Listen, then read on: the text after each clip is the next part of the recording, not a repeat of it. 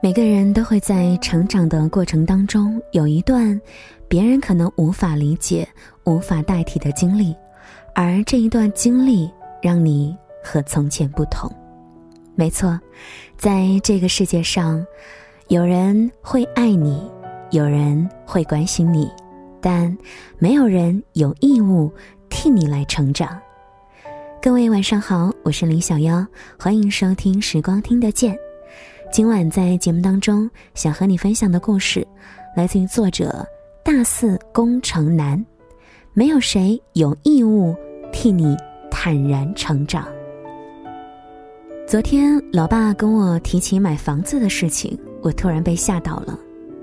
在这一座沿海的小县城，一套中等条件的三室一厅商品房，价格需要整整六十万元，这还不包括装修的费用。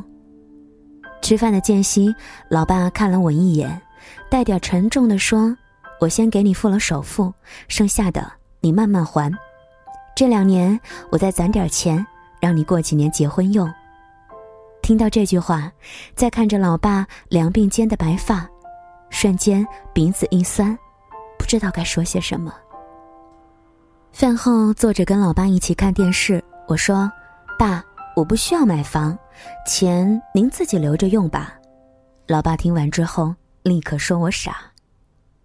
不知道是从什么时候开始，耳边响起的话语不再是玩耍和游戏，而变成房子、车子和结婚。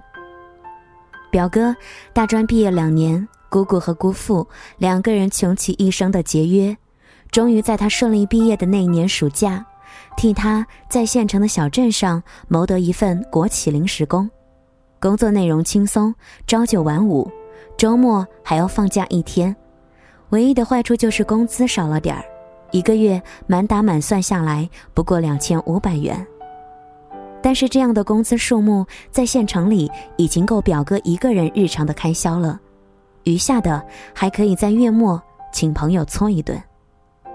这个春节，姑姑姑父两个人又拿出毕生积蓄的一大部分，替表哥首付了一套房，而且是县城中心地带。至此，表哥成为了有车有房还有稳定工作的成功人士，成了众多七大姑八大姨小姑娘来介绍对象的不二人选。今年和表哥见面，陌生感和隔阂愈发的强烈。并不是因为我羡慕他的生活，而是总觉得跟他不在同一个频率。好像他在山的高处，而我还在山脚寻找上山的道路。对于表哥的选择，对于姑姑姑父的做法，我从来没有在心底否决过。毕竟绝大部分人都是这样走过来的，但是我始终无法明白。为什么在很多人眼中，父母就一定有义务替子女承担一切呢？本来他们含辛茹苦抚养我们长大，眼看我们终于可以独立，自己终于可以放松，但没想到随之而来的是孩子婚姻的苦恼，子女房子的困惑。于是他们选择在四十不惑、五十知天命的岁月里，再一次挑起了前行的重担。默默替子女负重前行。不知道为什么，对于婚姻，对于未来，我始终觉得，如果非要以父母辛苦岁月才能换来美好的生活，那我宁愿不要。也许你会说我傻，说我幼稚，可我一直认为，在这个世界上，没有谁有义务替你成长，即便他们是你的父母。从上大学的时候开始，我就一直从事兼职，从小到发传单，大到各种校园代理。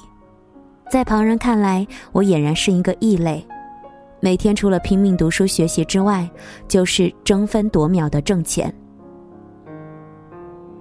而我想说的是，我之所以如此努力，并不是为了自己，而是不想等到需要拼命的时候来追悔莫及。不想那个时候，父母莫名的替我背上成长的负担。在这个世界上，没有任何人有义务替你坦然成长，更没有任何人有资格让父母替自己负重前行。无论未来如何，我都希望你能够靠自己，靠自己的努力，为自己、为父母，来撑起一方天地。谢谢你的收听和关注。本期故事文章分享来自于大四工程男。其实呢，像他所经历的，让父母替自己来操心、替自己成长这样的事情比比皆是。也许有人意识到了，也许有人依然享受着父母的帮助。你呢？你是否为自己的未来定下了一系列计划？你是否靠着自己的努力去实现自己想要的呢？祝福你！节目之外，欢迎你通过想要的微信公众平台来和我交流，直接搜索“时光听得见”或者拼音输入“时光听得见”加数字一。祝你晚安。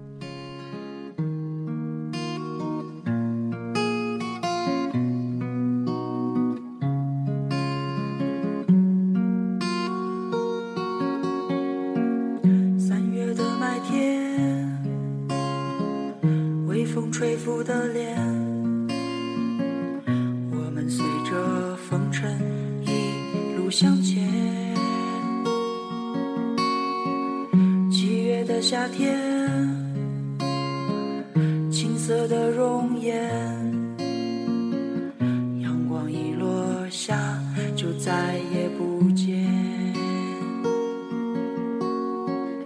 我多想再回到那片金色的麦田里，再抱着稻草人哭泣。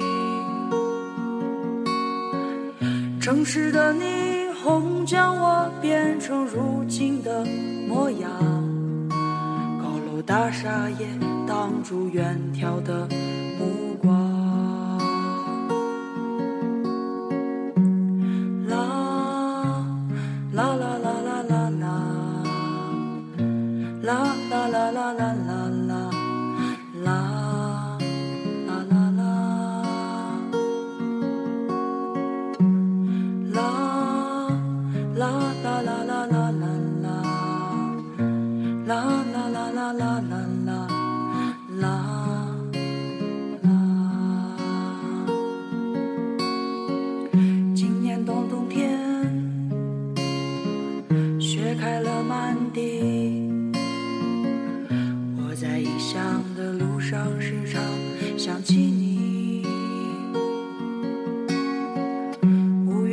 兰州，阳光的味道，我在你的怀里静静睡着。我多想再回到那几年的时光里，试着再多留下些回忆。时光碾碎的不只是正当年少时的模样，还有抽屉里那封泛黄的信。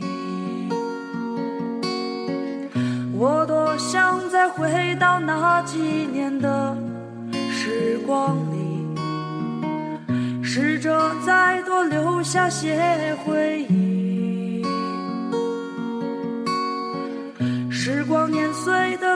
只是正当年少时的模样，还有抽屉里